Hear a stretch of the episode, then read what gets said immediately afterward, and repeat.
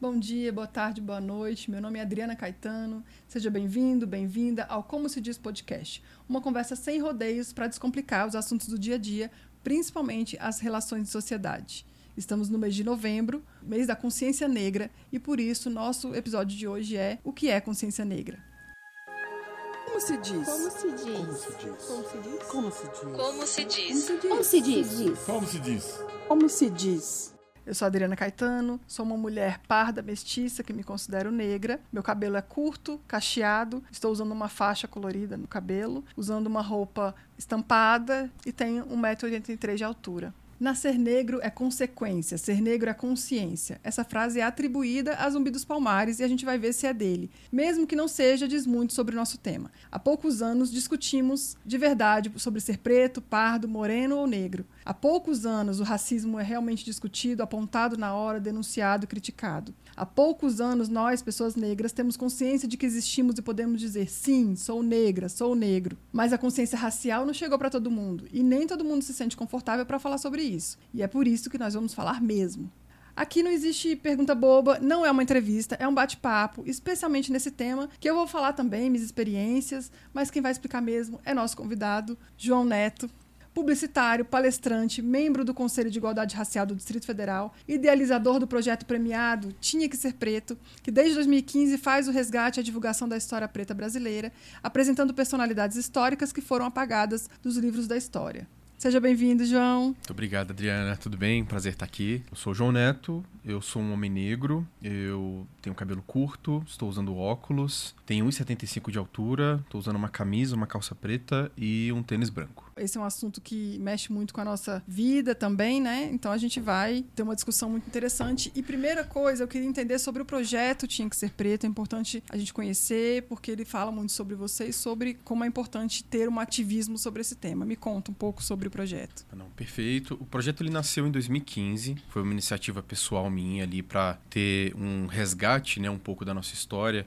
É, até como a gente estava conversando ali um pouco antes aqui de começar, né? Que era muito aquela questão dos, dos pequenos vazios que a gente vai sentindo ao longo da vida. E uma coisa que sempre me provocou era o fato da gente não ter uma noção melhor da nossa própria história, né? Uhum. De, de como a gente é representado aí, principalmente nos livros de história. Então, o Tinha que Ser Preto ele nasceu a partir desse desejo de mostrar a nossa presença nas mais diversas áreas aí, desde o, o a, a, chegada né, dos portugueses aqui no Brasil até o atual momento em que a gente está vivendo agora, né? Porque tudo que a gente tem hoje, né, desde o Dia da Consciência Negra até as complexidades, né, enquanto indivíduos, é uma consequência do que a gente passou e do que os nossos ancestrais passaram também e de, era uma divulgação nas redes sociais virou um projeto na prática, né? Você hoje é palestrante, você dá, vai a escolas. Como é que é esse trabalho? Isso. Ele come, o projeto começou é, contando apenas as histórias ali. Então, eu descobri uma história da Antonieta de Barros, que às vezes para o pessoal do sul, né, ali Santa Catarina e tudo mais, é algo mais comum, mas para quem está de fora, né, do, do estado, não, não, não conhece tão bem. E eu ia contando a história, achava outra história, contava, é, isso por meio de, de achados tanto no do Arquivo Nacional ou de livros, enfim, documentos que estavam disponíveis ali para o público de modo geral. Aí eu contextualizava esse conteúdo ali de uma forma é, mais acessível, né, para as pessoas ali tornar um pouquinho mais, mais atrativo. E com o passar do tempo, eu comecei a ser chamado para escolas, para empresas, para dar palestra, para dar curso, para falar um pouco sobre a nossa história, né? Um pouco sobre não só também a consciência negra, mas é, sobre de onde viemos, né? Como que a gente está aqui e essa questão de racismo estrutural, institucional. Por que, que a gente foi apagado dos livros no final das contas? Já que a gente está falando de história, é, o próprio Dia da Consciência Negra tem uma história interessante que a gente precisa discutir na escola pelo menos eu, na nossa geração, a gente aprendeu que o grande dia para se falar sobre os negros do país era 13 de maio, que é a data da assinatura da Lei Áurea. Então, é a, a, que é chamada a libertação dos escravos, que era assim que a gente aprendia. De um tempo para cá, começou-se a relativizar essa, essa, essa data. E comecei a ver, a gente começou a ver que essa não era uma data de celebração, porque o dia 14 de novembro, ou de maio, né, o dia seguinte à assinatura, foi, na verdade, o dia em que a população negra que estava escravizada foi solta nas ruas, sem nenhuma base, sem um auxílio, sem educação, sem trabalho, sem nada, e ficou à míngua. E aí começou a haver essa discussão, não é isso? E será que é essa a data que a gente tem que comemorar? E aí veio essa proximidade com a, a, data de morte de Zumbi dos Palmares. Eu queria que você falasse um pouco sobre isso e por que, que existiu a consciência negra, esse dia da consciência negra relacionado a zumbi. Perfeito.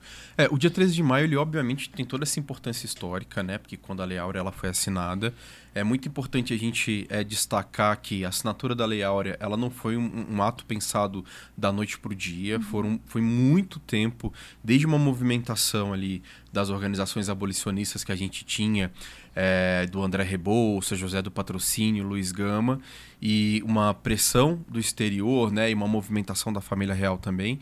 Então, é, o dia 13 de maio ele teve esse marco, né? Assim, é importante que a gente sempre lembre dessa data. Só que realmente a gente não pode olhar para o dia 13 de maio como o fim de tudo, uhum. como se é, da noite para o dia, mais uma vez, a escravidão tivesse acabado. Primeiro porque é, ainda tinha muita resistência, né? Muita resistência para esse tipo de, de iniciativa ali que seria feita, é, principalmente né, dos donos de terras, né? Os, os, escravagistas, então eles não queriam perder a sua mão de obra e não apenas mão de obra, porque o comércio escravagista era um dos principais comércios do Brasil. Era um negócio. Era um né? negócio, assim. Então, é, quando você falava em. É a mesma coisa que hoje em dia, assim, é, é péssimo, né, fazer comparação de pessoas com animais, mas eram cabeças, né, como a gente tem cabeças de gado hoje em dia, eram as cabeças que valiam. Quanto mais você tinha, mais poder significava mas que você... Mas era assim que era visto mesmo, é, Era assim que era visto, exa exatamente. É, infelizmente, mas era assim que era visto. E quando chegou o dia 13 de maio, a gente teve todo esse impacto, né, como que o Brasil ali se, se veria agora é, sem ser mais um país escravocrata. Só que... É, o primeiro ponto que a gente tem que entender é que não foi da noite para o dia. Então, do dia 13 para o dia 14, as pessoas ainda continuavam ali presas, continuavam na, na condição ali de escravizadas. E, como você mesma disse, quando elas foram libertadas, quando elas recuperaram a sua liberdade, é, essas pessoas elas foram deixadas à míngua porque não houve nenhum tipo de planejamento. Tanto que existia, né, como eu comentei agora há pouco, é, um movimento, uma organização, os irmãos Rebouças aí, que dão nome, nomes para viadutos né, e tudo mais, eles eram homens pretos. É, eles foram dos que cobraram que com a abolição é, existisse algum tipo de, de ressarcimento para essas pessoas, para que elas não fossem simplesmente é, jogadas à rua. Só que é, teve uma barreira, falou: não, a gente já está tá libertando eles, com, então. É, se contente com isso. É, já, já, já, já tá mais do que suficiente e qual que é a consequência disso? Boa parte dessas pessoas que estavam na condição de escravizados, elas não tinham para onde ir. E a sociedade, né, a gente vê um pouco do reflexo disso hoje em dia, mas naquela época, eles não tinham uma preocupação, vamos dizer assim, de é, tornar né, acessível todo o mercado, tanto o mercado de trabalho, desde a educação também. E é, a discriminação ela já era frequente, porque o preto era associado ao vagabundo, era associado ao que não queria trabalhar, nem nada disso. É, a gente ainda tem um reflexo dessa ideia para os indígenas também, né? Que o indígena ele é, era preguiçoso, o indígena não queria trabalhar, o indígena era fujão e tudo mais. Isso também do período em que eles foram escravizados no Brasil. E como consequência disso, a gente tem uma sociedade de que não quer ver a, a população preta recém-libertada nas ruas e também não vai gerar nenhum tipo de emprego. Não vai, ah, não, não vou te contratar, você tem experiência com isso aqui? Não vou te contratar. Então, para onde as pessoas que tinham conseguido a sua liberdade iriam? Ou elas iam se amontoar em algum lugar, que foi o que acabou acontecendo, né, com boa parte da população, e dentro ali, entre eles, eles vão se virando, tentando criar um, algum tipo de comércio, enfim, com contato ou outro ali dentro da cidade, é, ainda contando com o apoio das organizações, né, ali, enfim, abolicionistas que existiam, movi o movimento abolicionista que existia, e outra parte acabava voltando para o local onde eles eram explorados, né? Nem trabalhavam, onde eles, eles estavam escravizados, porque eles não tinham muita escolha, né? Tipo, falar, cara, eu não tenho para onde ir. Aí volta ali para aquele ambiente, para aquela fazenda, fala: eu, eu preciso voltar para cá. Só que eu não vou voltar como empregado, eles não vão contratar ele de novo. E também não vai voltar como escravo. Então vem aquela ideia de: ó, você pode ficar aqui, você vai trabalhar. É, exatamente, sabe? Mas as punições e tudo mais, é, elas não acabam, né? Mas elas se transformam ali num novo tipo de argumento. E que a gente acaba entrando no, na, numa consequência disso, né, com o passar do tempo, em uma série de iniciativas dos governos que viriam a seguir, que limitavam o acesso tanto à educação, quanto ao trabalho, quanto ao direito de posse é, dessas pessoas, como a, a lei da vadiagem mesmo, né, que é a ideia de que se você é um, é um vadio, se você não tá fazendo nada, tá na rua, você vai para reclusão, você vai ser preso. Eu até queria falar da lei, É, lei da vadiagem. Eu dei uma pesquisada sobre a história dela e ela existe desde 1830. Era um crime e em 1941, já no governo Vargas. Vargas, se, se transformou em uma contravenção é, sujeita à prisão de três meses. Parece absurdo, e, eu- e- tem recortes de jornais da época falando "Pre- prenderam mais três vagabundos, não sei, usando essa expressão vadios e vagabundos que estavam na rua. E aí era, ou, ou seja, que, que era a pessoa que estava na rua desocupada, mesmo que ela estivesse passeando, etc., mas Uhum. desocupada, ela podia ser presa. E é lógico que isso se refere muito à população pobre, e a maioria da população pobre é negra, então muitos estudiosos até atribuem isso à questão do racismo, né? Ou seja, era uma lei racista porque a gente vai dar um jeito de é, punir se você estiver na rua. E muito, em alguns momentos eles usavam até na- nas denúncias e na- nas prisões us- usavam esse argumento para capoeira, para magia, uso da magia, ou seja, já criminalizando a religião de origem africana e a, a própria capoeira que é hoje um esporte, mas né, fazia parte da cultura que eles trouxeram. E o mais surpreendente, que nem todo mundo sabe, eu já tinha visto, mas eu não lembrava que ainda estava, é que a lei da vadiagem ainda existe. Hoje tem na, na- uma lei ainda, dentro de uma lei que diz que a pessoa pode ser presa se ela estiver solta na rua sem, sem uma ocupação, digamos assim. E nisso, como a gente já tinha levantado, nisso isso gera um comportamento comum às pessoas negras e que eu tenho certeza que é importante a gente falar porque eu duvido que uma família branca com um filho branco tenha que necessariamente fazer certas orientações que todo menino negro, principalmente, precisa aprender no dia a dia, que por mais que não seja enquadrada na lei, acho que essa lei não, não funciona tanto assim, as pessoas não, não necessariamente são presas por não estarem, por estarem na rua, mas elas podem ser presas por uma desconfiança, elas são presas por uma série de outros motivos ou são abordadas de forma truculenta por uma série de motivos. E, e aí as, as famílias negras têm um comportamento em relação a isso que não é comum às brancas. Me conta você, como homem negro, co- como é que funciona isso? É, isso aí é até uma, uma coisa assim no- nos grupos de amigos que a gente chama de a conversa, né? Entre aspas, assim, porque é uma conversa que quase todo pai ou toda mãe tem com seu filho, é, que é sobre a questão de nunca sair de casa sem nenhum tipo de documento. E às vezes, né, quem tá assistindo pode pensar, ah, mas é pra pessoa ser identificada se acontecer alguma coisa, desaparecer, ou sei lá, uma tragédia, a pessoa falece, tá com documento, não vai ser indigente. Só que não, na verdade, é nunca sair sem documento, pensando exatamente nas abordagens de segurança pública que a gente pode sofrer. E quando você está sem documento, você pode ser um qualquer e, consequentemente, você vai ser tratado como um qualquer também, né? E se hoje em dia a gente já tem esse cenário, imagina há 100, 135 anos atrás, aí, que é o, é o tempo que a gente tem desde a abolição no dia 13 de maio até agora, em 2023. Então, assim, é, é, é um impacto que a gente tem grande, que é esse ponto que a gente falou bem no comecinho, de, de tudo que a gente vive agora é uma consequência do passado, sabe? A gente ainda está vivendo com as consequências, com, com é, as raízes, né? Que foram é, bem fixas, bem presas ali no passado. E, e é legal você falar sobre esse ponto da lei da vadiagem, né? Ali em 1838 e tudo mais, porque é próximo a esse mesmo período, a gente teve uma série de medidas tomadas ali pelos governantes que levaram a, a, a uma exclusão mais certeira da população, principalmente a população pobre e preta. Por quê? A gente teve a lei de terras, que foi uma mudança do tipo em que, é, assim, de forma bem resumida, é, você antes podia ali demarcar uma terra, falar, beleza, vou produzir aqui, vou pagar ali meus impostos, mas tô produzindo essa terra agora é minha, fechou, tá tudo certo, eu vou comprar de você essa terra e agora ela é minha e vou tocar aqui, vou poder ter minha independência. Com a lei de terras, é, a gente teve uma mudança de que as pessoas para poderem adquirir algum tipo de negócio, a lei de terra, precisava passar pelo governo. Então, não era mais possível você se tornar um produtor e tomar posse daquela região. Como é que isso impacta? É, para você conseguir comprar um terreno naquela época, se hoje em dia já é caro, naquela época era, a pessoa, a galera não tinha dinheiro mesmo, Lógico. assim. Então, é, tornou mais limitador. Eu não conseguia já minha independência financeira. Esse foi um primeiro ponto. Qual que foi o segundo? A proibição de ensinar a leitura e a escrita para os escravizados.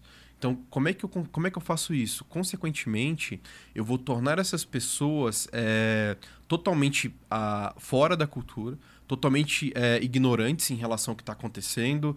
É, eles não vão saber nada sobre nenhum tipo de documento, não vão conseguir assinar nada. Então eles vão ser totalmente dependentes de quem tem o poder sobre a vida deles. Então esse tipo de iniciativa acabou ali culminando em 1888, que as pessoas pretas, boa parte da população que ainda estava escravizada, e é importante a gente salientar que quando a Lei Áurea foi assinada, o número né, de escravizados não era tão grande quanto nos, nos, nas décadas passadas, no, nos, nos séculos passados, né? Na, no, no, no século é, 16, no século ali 15 Até também. porque a escravidão no Brasil durou 300 anos, não foi isso? Foi, é, quase 400 anos. Foram quase 400 anos de escravidão no Brasil.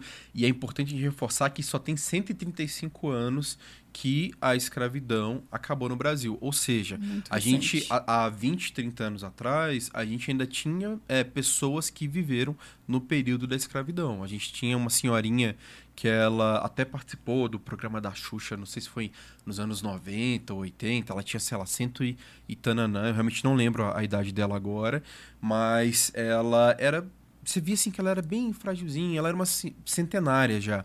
E ela viveu no período da escravidão, né? Ela possivelmente foi escravizada. Se ela não foi, ela A mãe, com certeza. a, a mãe, o avó e tudo mais. E quando a gente para pra pensar em 135 anos, olha, eu, eu tenho 35. Ou seja, é, eu nasci em 1988, 100 anos antes. Aí pega o meu pai, que é ali da década de 50. Aí pega o meu avô. é, e o meu bisavô, a gente Com já tá. certeza. É, a, a possibilidade é muito grande. É. A gente só precisa lembrar da lei do ventre livre, né? Mas que também que era uma lei assim que, que não necessariamente ela funcionava de maneira como, como supostamente deveria funcionar, porque é, para onde as crianças iriam, né? Não tinha muito para onde ir. E a, a mãe ali, se ela tivesse algum tipo de relacionamento, ela acabava ficando presa ainda àquela fazenda ou local onde ela trabalhasse. E a lei do, do, do sexagenário também, que era uma lei que não fazia o menor sentido, porque ninguém chegava na idade para poder ser liberto. Enfim, as pessoas Ah, morriam com mais 30, trabalhar tanto- 35. É, era, não, não fazia o menor sentido. E, inclusive, na, na- na- no século XVII, aliás, perdão, no século XVIII, na verdade, tem que lembrar, né? Fazer, fazer o cálculozinho. A média de idade dos escravizados, se eu não me engano, era de 30 anos, acho que 30, 30 e poucos, assim. Então, não, não era, não, é- não era comum. As pessoas não, não envelheciam, sabe? Não conseguiam chegar ao ponto de, de conseguirem a, a liberdade. Foram ali ações que, para amenizar um pouco a culpa ali do, do- daquele período, mas que não tinha efetividade necessariamente. É o que você falou, crianças não podiam iam para onde e tal.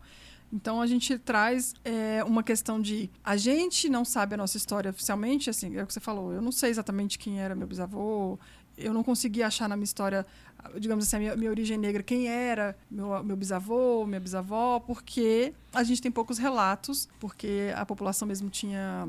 A população negra não tinha direito nem a CC, nem ter uma certidão, às vezes, né, de um documento oficial com nomes, e isso traz muito apagamento da história, que é exatamente uma das coisas que você tenta é, é, virar, né? Tra- vamos trazer a história aqui, vamos aqui estudar um pouco e trazer coisas que a gente não aprende na escola, pelo menos na nossa geração não, não aprendia muita coisa sobre isso, e a gente tem muita história para entender. Uma das histórias muito pouco compreendidas, que é, por exemplo, a de zumbi, né? Que a gente está falando, o, o Dia da Consciência Negra vem da data que zumbi faleceu. Mas o quanto se sabe da história do zumbi? Inclusive, no início, eu li, eu, eu li uma frase que eu queria te perguntar: é mesmo? Como é que as pessoas sabem que é dele? A frase: nascer negro é consequência, ser negro é consciência. É uma frase maravilhosa que resume muito do que a gente vai falar aqui, mas é mesmo de zumbi? Como, como se sabe um pouco da história de zumbi e essa data foi escolhida? Então, essa frase é atribuída no momento em que ele foi capturado, né? Que ele, que ele ia ser executado e que ele falou essa frase. Existem pouquíssimos registros a respeito da vida do Zumbi dos Palmares. é, não, assim, são poucos mesmo. Pelo menos registros oficiais. É importante a gente destacar isso. A, a gente pode, obviamente, falar que sim. Eu não vou falar que não, porque, assim, né? Não vou bater o martelo falando que não, porque é, teve um trabalho de pesquisa de muitas pessoas, mas ao mesmo tempo, é, o zumbi é uma figura muito importante para a gente no sentido da, da representatividade. Né? Quando o movimento negro unificado surgiu ali na década de 70, o zumbi ele foi uma das figuras em que a gente conseguiu concentrar para falar, olha, é, em um período é, de escravidão, ele se levantou e falou, não, isso não vai acontecer. Ele, a Zaninga, a avó dele, então, enfim, a, o histórico familiar dele todo já era trabalhado em cima disso. E é até bom você falar do zumbi, porque hoje em dia a gente vive a era da informação, mas a desinformação ainda segue sendo aí um, um, um problema muito grande, né? E tem algumas pessoas que falam que zumbi tinha escravos, que zumbi Sim, torturava, que zumbi é, estuprava, que ele, enfim. Não era o herói que todo mundo É, pinta, né? exatamente. Com a tentativa o quê? De descredibilizar a vida de Zumbi dos Palmares. Só que, é, até falando bem direto assim para vocês, como eu falei, existem pouquíssimos registros. E nenhum desses registros fala que Zumbi cometia esse tipo de coisa. Não, assim, não existe. Ponto. Isso, é, isso a gente pode martelar de, vez assim a suposição que foi feita ali no final dos anos 90 por um pesquisador em cima dessa história do zumbi dos palmares é baseado é, na linhagem sanguínea de zumbi e a origem é, da família dele. Né? É importante falar que zumbi ele já estava no Brasil, né? enfim, não, não foi, ele não foi trazido, né? não uhum. foi nesse, nesse aspecto anterior, no caso da avó dele, por exemplo, que existiam alguns reinos ali né, no continente africano, em que é, quando se conquistava uma, uma outra região, essa outra região passava a pagar tributos para você, trabalhar para você e tudo mais. Então criou-se essa suposição baseado nisso. Mas o Zumbi dos Palmares, né, ele, é, ele foi criado né, dentro de toda a cultura brasileira que estava sendo formada ali na época, em outro cenário, em outra realidade. Então isso é uma suposição assim, é a mesma coisa que daqui a vamos jogar 500 anos, que não tenham mais registros nossos, né? tudo foi apagado, uma coisinha ou outra, os pesquisadores do futuro vão é, determinar que todo mundo comia feijoada no Brasil na quarta-feira, porque eles encontraram o registro de que em São Paulo come-se feijoada na quarta-feira. Sabe assim? Uhum. Não, Generalizar. Não... É, eu tô porque... pegando um exemplo bem supérfluo, bem, bem vago, mas é um pensamento que foi forçado que é essa ideia dos zumbis dos palmares. E, e, uma história contada por quem, né? É, exatamente, exatamente. Pelas Não. pessoas. Porque isso é importante dizer. A boa Sim. parte da nossa história, e o que a gente estuda nos livros de história, na escola, foi contada por um certo um ponto de vista muito específico, é, que era das pessoas brancas. Até porque não tinha é, é, é, ferramentas para as pessoas negras registrarem a história. Aí é importante falar disso, né? É, e, e além das ferramentas, o acesso também a, a, a, ter aos meios para se criar esse registro. Uhum. Né? Quando a gente fala do racismo institucional, que é o racismo dentro das instituições, é, a gente olha para a educação do Brasil, a gente está em, em 2023, há 100 anos atrás, ou seja, 1923, a gente vai perceber que o corpo acadêmico não era um corpo acadêmico diverso, era um corpo acadêmico majoritariamente branco, majoritariamente de homens, e que eram pessoas que é, é, tinham acesso a outro conteúdo feito também por um perfil ainda mais restrito. Então, é, a nossa população começou né, ali é, a, a, estudar, né, oficialmente a gente pode pegar já no, no século XX, mas tem, tem muito, acho que esse ponto, sabe, de que você falou, quem conta a história sempre vai contar a história de uma maneira em que essa pessoa seja o, na perspectiva de, de herói ou, no mínimo, de não antagonista. Né? E esses registros mesmo do Zumbi do, dos Palmares são registros que não foram feitos por pesquisadores, historiadores pretos da época que estavam ali com esse costume de registrar. Inclusive, é, de boa parte da cultura africana, a gente não tem registros né, em livros e tudo mais, porque a gente tem os griots, a gente tem a história que é contada de uma pessoa para outra. Existem registros? Existem, mas não é, não é igual, tipo, é, o anglo-saxão, não é igual os europeus que fazem o registro ali da história e tudo mais deles tem, e tal. Tem cartas registrando muita, muita coisa da história, bem de carta que alguém mandou para alguém também que não tem. Exatamente, não tem isso, né? porque a nossa cultura era uma cultura, a cultura é, africana era uma cultura de se contar histórias. Era passado, né, de, de mãe para filho, de filho para o neto, enfim, ia pulando de geração em geração. Então, é, é realmente um, um, um, um uma falha que existe, assim, não é nem cultural, tá? Não, não é falha cultural, mas é uma falha que existe dentro da nossa história. E como consequência, a gente tem hoje uma série de pessoas, políticos, reproduzindo esse discurso completamente vazio de que zumbi era uma pessoa extremamente cruel. Cara, assim, não tem. Eu se- você vai achar um livro que foi escrito nos anos 90, que é uma pessoa fazendo essa afirmação, só que dentro dos registros oficiais não, não tem, não tem esses apontamentos em essa relação ao zumbi. E sobre a frase, né, que acabou que a gente entrou dentro dessa pauta, eu não duvido que zumbi tenha dito algo nesse sentido, mas claro que pode ser ali algo que tenha sido reorganizado, sabe, assim, dentro dessa frase para um contexto Do que atual. foi ouvido, resumiu talvez o pensamento dele Exatamente. nessa fala. Exatamente. Mas essa fala tem tudo a ver com, a gente, com o nosso papo e a gente, eu vou trazer de novo a fala porque a gente entra na pauta de consciência racial também. Nascer negro é consequência, ser negro é consciência. Também tem-se a frase não se nasce negro, torna-se, que é da Bell Hooks, talvez, agora eu me esqueci. Eu acho que Mas acho que sim. é. O que, que significa na- nascer negro é consequência e ser negro é consciência? O que, que você traz desse pensamento? Olha, o Brasil, acho que essa, essa frase é, né, atribuída a zumbi, ela é perfeita para o Brasil porque é, a gente está hoje em quantos por cento da população? Uns 54, 54, 55, 56%.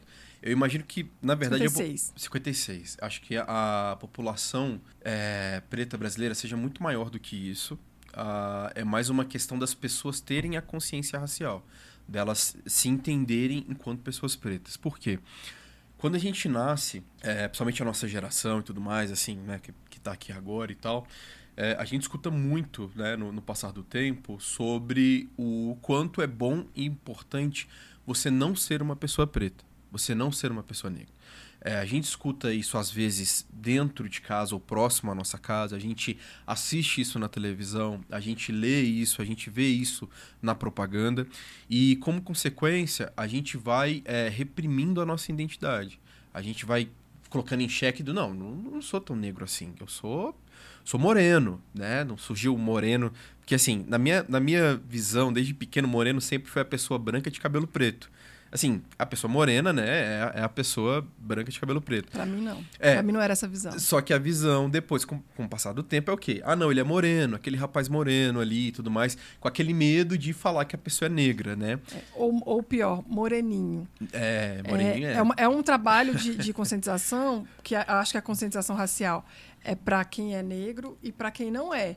É, é para todo mundo, por isso eu digo. Porque hoje que a gente começou a discutir isso com mais intensidade, a gente chega para os nossos pais, que viveram numa época em que falar preto era, era preconceituoso. Então, para eles, nunca eles diriam você é preto. Podia, a pessoa ia ficar ofendida. Então, para eles, explicar que falar moreninho não é, não é tão legal, porque era assim, não, mas, eu mas ele é moreno. Não, mas o que. que- né? Eu escuto isso da minha mãe, do, da- da- de parentes assim que, que ainda não tinham essa, esse conhecimento e não tinha autoconsciência. E nem era bonito dizer isso. Uhum. Hoje a gente fala, eu sou negro, eu sou preto. Eu sei que na época não era bonito dizer isso, e é difícil para eles interiorizarem isso. Tá? Alguns pedem, tenham paciência comigo, porque não foi assim que eu aprendi.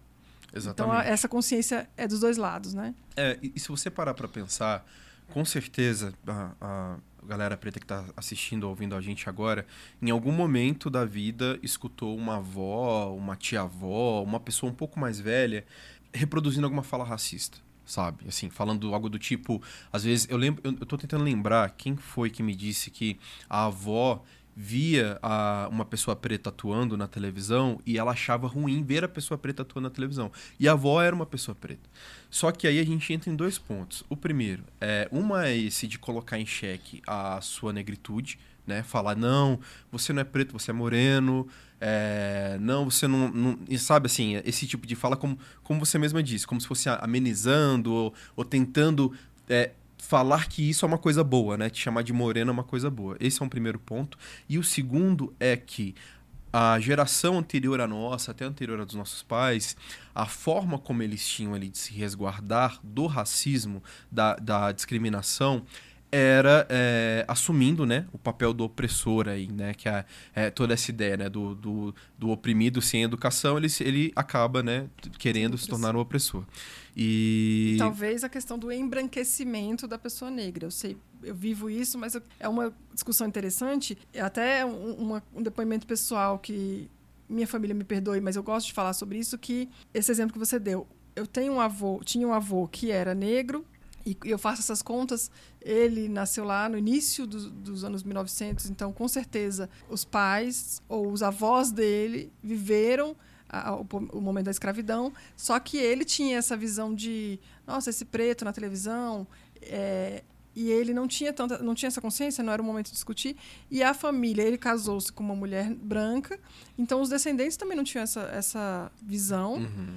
E eu, como neta, que sou uma das poucas da família que me pareço mais com ele, também não tive essa consciência. Então, houve um embranquecimento da, das pessoas negras da, da família, eu, minha, minhas primas, de que a gente, a gente não tinha essa consciência porque a gente convivia todo mundo ali. Minha, minha, a, meu pai é, é, branco, minha, a mãe da outra, minha avó, então tá tudo ali.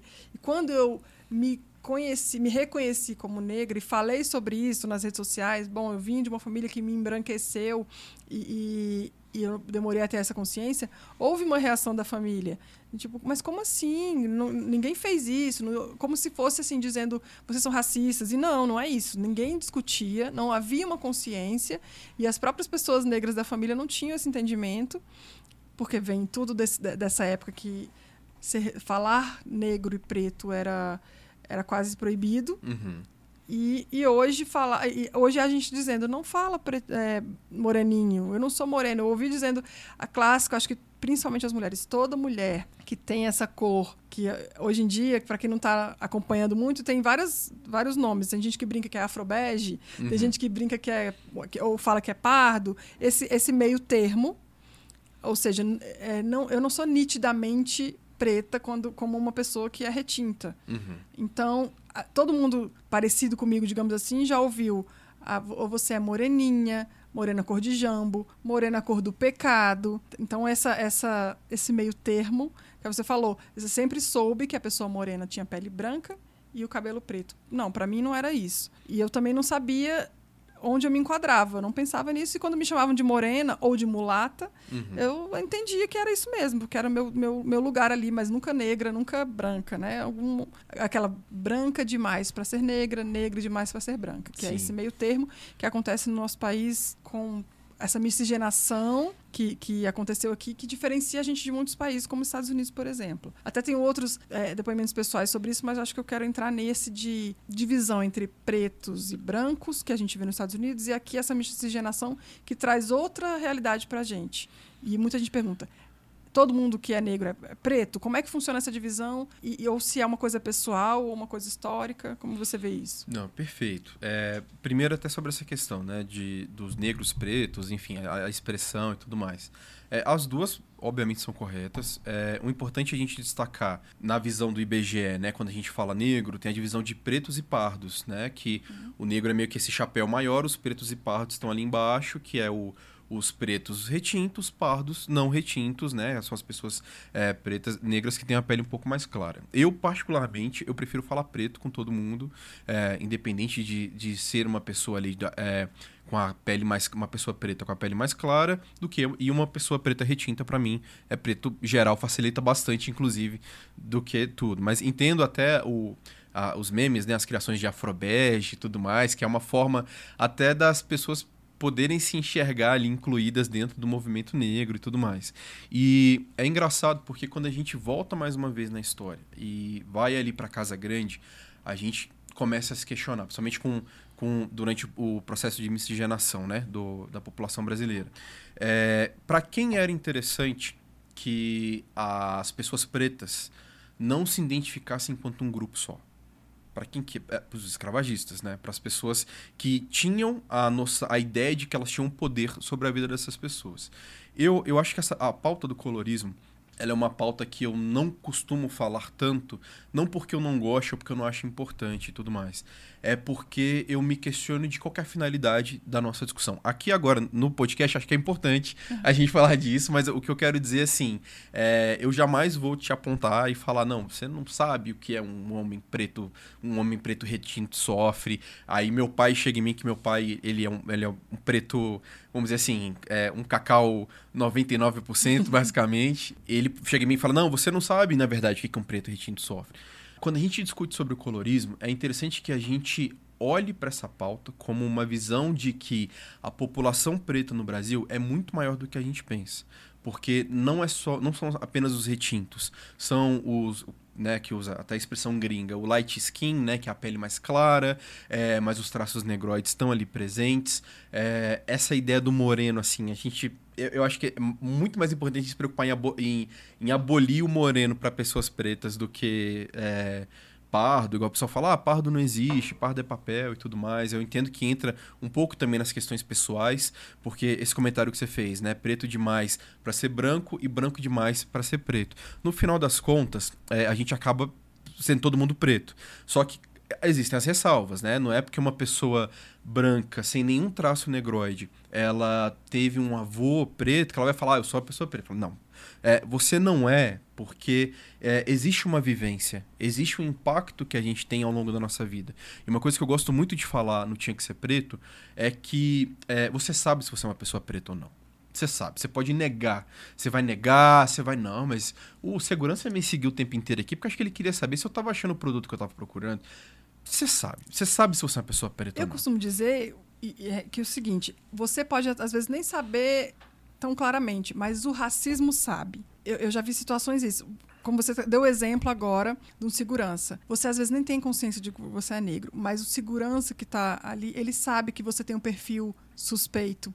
É, uma criança, como tem um caso que me contaram, a mamãe me contou, ela é branca e o pai da criança negro, e a criança que, que tem a pele clara, mais clara, mas tinha todos os traços negros, o cabelo e tudo mais, é, ser com dois anos de idade, sofrer racismo num parquinho. Uhum. E eu falei para ela exatamente isso. A sua filha, você pode nem ter noção da negritude dela, mas o racismo sempre sabe. Só para complementar o que você está falando, que o racismo sabe. Então, quando se fala, ah, a pessoa retinta teve mais casos de racismo, com certeza a realidade dela é totalmente diferente, mas em algum momento da vida, uma pessoa com um pouco mais de melanina sofreu uma situação que talvez não perceba, mas teve esse, esse momento, né? É, e, e, é uma preocupação. Eu falo sobre essa questão do colorismo, que eu não, não, não entro tanto nela, porque. É, e acho que a rede social acaba potencializando esse ponto, que é o negrômetro, né? A galera quer definir ali, não, você não é, você não é, você não é aquilo. Ou os porteiros de Wakanda. É, eu os porteiros de Wakanda. Para né? quem não que... sabe, Wakanda é o país fictício do filme. Do Pantera Negra. Do Pantera Negra, da Marvel. Marvel. E aí virou uma referência, a gente até tem nossos nossos é. Panteras Negras aqui no nosso, no nosso estúdio, porque é a referência da população negra. Primeira vez que eu vi um herói negro e tal. Só que o Wakanda virou o som e tal, mas virou uma, uma, uma referência. É, quem, é, quem passaria no, na, na portaria de Wakanda? Será que você, porque tem o nariz mais, mais negroide, você entraria ou não? Virou uma piada, mas que diz muito sobre quem é que disse se eu sou negro ou não. É, exatamente. Por isso que eu, eu boto muito nessa tecla. Você sabe se você é uma pessoa preta ou não. Você, é, é, é essa casca, né, essa autoproteção de blindar na sua mente do tipo, não, segurança me seguiu, ele não me seguiu, ele tá fazendo o trabalho dele, andando, ele faz isso com todo mundo. Qualquer pessoa que entra, ele vai seguir para cima e para baixo. Ou algum tipo de comentário, sabe assim, a, a, gente sabe. Talvez a consciência racial, ela vá despertar, você vai ter uma epifania nela de repente, é, quando você estiver mais velho. Você vai falar, cara, então foi por isso que o segurança do shopping me abordou e pediu para me revistar. Ah, foi por, por isso que a porta do, do banco sempre trava quando eu vou entrar e eu tô de mochila. É, enfim, é, é, um, é um momento em que a pessoa ela vai né, se ter esse momento de, de lucidez, assim, que ela vai se entender enquanto pessoa preta. É, mas, é, voltando mais uma vez no tempo, quando a gente traz essa divisão, a gente tem um enfraquecimento da população preta brasileira. Que é o quê? Se eu falo para você, fala, não, é, Adriana, você, você, não é, você não é preta, você é morena, entendeu? Você tá ali, você, você, você é, é quase branca, então, cara, sai dessa. Você para de se preocupar é, com a questão da, do, do, combate à discriminação. Claro que é, não estou dizendo que as pessoas brancas não têm essa preocupação. Tem, eu tenho muitos amigos brancos que, que são é, muito ativos né, no seu papel enquanto pessoa branca dentro do combate ao racismo. Isso é muito importante, porque a consciência negra não é um dia para a população preta, é para a população brasileira como um todo. A gente está falando ali, é, não é do tipo, ah, a população preta ela é superior, era é melhor e tem um dia. Não Então, a necessidade da gente ter um dia da consciência negra mostra o impacto que o racismo fez na nossa história e que ainda faz nas nossas vidas. Né? E obriga as pessoas a discutirem o tema, mesmo que seja só por um mês. Ex e tenha toda essa questão de que as pessoas negras, os influenciadores, todo mundo são chamadas para falar sobre isso só nesse mês. E sempre querem, querem que eles, elas falem de racismo, mesmo que, por exemplo, uma influenciadora seja de beleza, ela tem que falar sobre racismo nesse mês. Eu sei que é uma questão do movimento das pessoas não discutirem bastante, mas pelo menos nós temos um momento ali para as pessoas se sentem obrigadas a discutir isso. Está nas escolas, né, que você fala, que é muito um período que você é chamado. Exatamente. E, isso é uma consequência, né? Assim, o, o mês de novembro ele é visto é, principalmente por conta dessa data. Aí sempre aparece, ah, mas por que não o dia da consciência humana? Uhum. Né? Que sempre tem esse pessoal que traz esse, esse questionamento. Respondendo assim, de maneira extremamente paciente. Mas é, quando a gente olha para a consciência humana, a gente ignora né, as, as a diversidade, a gente ignora as várias questões que a gente precisa tratar. As particularidades. As né? particularidades. Eu não posso tratar a violência de um modo geral sem olhar para a violência contra a mulher. Por quê? A violência contra a mulher ela tem motivações diferentes, principalmente quando é o, é o cônjuge ou qualquer outra pessoa próxima que é, executa essa violência. Então, quando a gente coloca tudo dentro de um mesmo saco e acha que vou sortear isso aqui e eu vou conseguir tratar isso de um modo geral, você não vai tratar nada. Você não, você não vai combater nada. Porque entendeu? existem recortes que precisam ser olhados é, de formas diferentes. Aquela história, todos somos iguais. Não, eu, eu pelo menos digo, não é que nós todos somos iguais. Pode ser que perante a lei, teoricamente, sejamos, mas nós somos diferentes. Eu quero registrar minha diferença. Eu sou diferente de uma pessoa, de um homem, que sou diferente de uma pessoa homossexual, de uma pessoa trans, de uma pessoa com deficiência. Eu sou diferente, porque isso me torna, me, me, me, me torna um ser, né? Uma, me individualiza e mostra que a gente tem que tratar a diferença, o diferente como diferente para políticas públicas, para uma série de coisas. Então, essa, essa ideia da, da igualdade, de que nós somos todos humanos e, e pronto, vamos falar sobre isso, tira a particularidade, tira a possibilidade de a gente discutir a situação de cada um, porque, as vivências diferentes também, né? Perfeito. E quando a gente é, olha né, para cada cenário, a gente entende qual tipo de medida tem que ser tomada para que esse cenário ele melhore ou que o problema que ele está causando ali dentro seja combatido. E é exatamente isso que você falou. Enquanto pessoa, nós somos todos iguais. É, mas enquanto é, sociedade, enquanto indivíduos, nós somos diferentes. E essa diferença, ela é maravilhosa. Você poder é, conhecer a cultura do, de Manaus, poder conhecer ali uma cultura do pessoal de Recife, é, de Olinda, o, o, carnaval de Olinda e conhecer a Oktoberfest no Sul. Sabe assim, gente, isso é maravilhoso. A, a, pluralidade, essa, essa diversidade que a gente tem, ela é excelente. É uma coisa que a gente tem que alimentar. Só que essa diferença não indica que um é melhor do que o outro. Não. Nós somos apenas diferentes e tá tudo certo. Tá tudo ótimo. Você fala, não, mas nós somos todos iguais. Você fala, cara, não apaga a sua identidade. Continua com a sua identidade. Continua sendo quem você é, na forma como você é, mas não, não né, joga nesse balaio de gato aí que acaba apagando tudo. Dentro dessa história da consciência humana, eu trago um, um exemplo interessante que me marcou muito do, da série This Is Us, uhum. que é bem interessante porque tem uma, uma situação, para quem não assistiu, que um, um, uma criança negra é adotada por um casal branco e eles tiveram gêmeos brancos e viraram três gêmeos com esse menino negro, só para resumir. Tem uma, um momento da vida dele com o pai dele que o menino, o, o pai fala: "Mas meu filho, eu não vejo sua cor. Para mim você não tem uma cor diferente. Eu não vejo sua cor." E ele responde: "Então você não me vê." Uhum. Para dizer: "Sim, eu tenho uma uma, uma, uma, cor, eu tenho uma diferença, eu preciso ser visto como um homem negro, porque isso me torna é, é, particular, individual, diferente de, do, dos meus irmãos, por exemplo, que é o caso. E é importante a gente ter essa noção, por que faz tanta diferença você se afirmar como negro. E eu quero trazer também, você falou da, da, da, que em algum momento a gente vai ter uma epifania sobre ser negro ou não, e isso é uma questão porque eu sei que muita gente passa por isso, e a minha família, por conta do, do que eu falei, e eu tive um momento, eu costumo dizer, eu fui uma pessoa racista real, Uhum. boa parte da vida, por talvez pelo contexto em que eu fui criada. Eu não estou culpando meus pais, meus parentes, mas por algum motivo eu tive momentos racistas e comentários racistas Assim como eu tive comentários machistas durante muito tempo, até ter um, uma consciência, um, um, entendimento. Então, muito do que eu vivi, eu não tinha essa noção. E é como você falou, de certo ponto para cá, eu olhei para minha história e falei: "Ah, então foi por isso que aconteceu assim, assim, assim. Por isso que na escola eu não participava dos grupos. Eu, eu sobrava na hora de formar grupo. Por isso que é, eu tinha dificuldade para relacionamento porque as pessoas ficavam comigo escondido e não me assumiam. E uma série de questões até que pa passam muito pela questão da mulher negra, que a gente vai discutir em outro, em outro episódio, mas essa consciência é construída socialmente e com a nossa vivência, e claro, pela influência de outras pessoas. Por isso que é importante ter deba um debate como esse, porque foi ouvindo outras pessoas, foi lendo ou algo do tipo que eu percebi essa minha consciência e o que significa para a sociedade. Eu costumo dizer, até conversando com meu pai, que às vezes fala, ah, mas não é minoria. Se os, se os negros são maioria pelo IBGE, então não pode chamar de minoria. Se as mulheres são maioria, não pode chamar de minoria. E eu gosto de dizer, minoria social é diferente da minoria de, de numérica, né? Uhum. Então é uma minoria social no sentido de que é uma população que é alijada, é, separada é, é, tratada diferente ou tem menos acesso a direitos do que a outra. Isso me lembra uma questão também que é que é muito discutido, eu acho importante a gente trazer para cá, porque eu já tive discussões e conversas sobre isso, que é a história do privilégio. É, é uhum. é polêmico, né? É chato falar disso.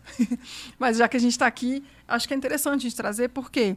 Por que, que uma pessoa, por que, que a gente diz que o branco tem mais privilégios ou que uma pessoa da pele mais clara, mesmo sendo negra, tem mais privilégios do que a pessoa da pele retinta.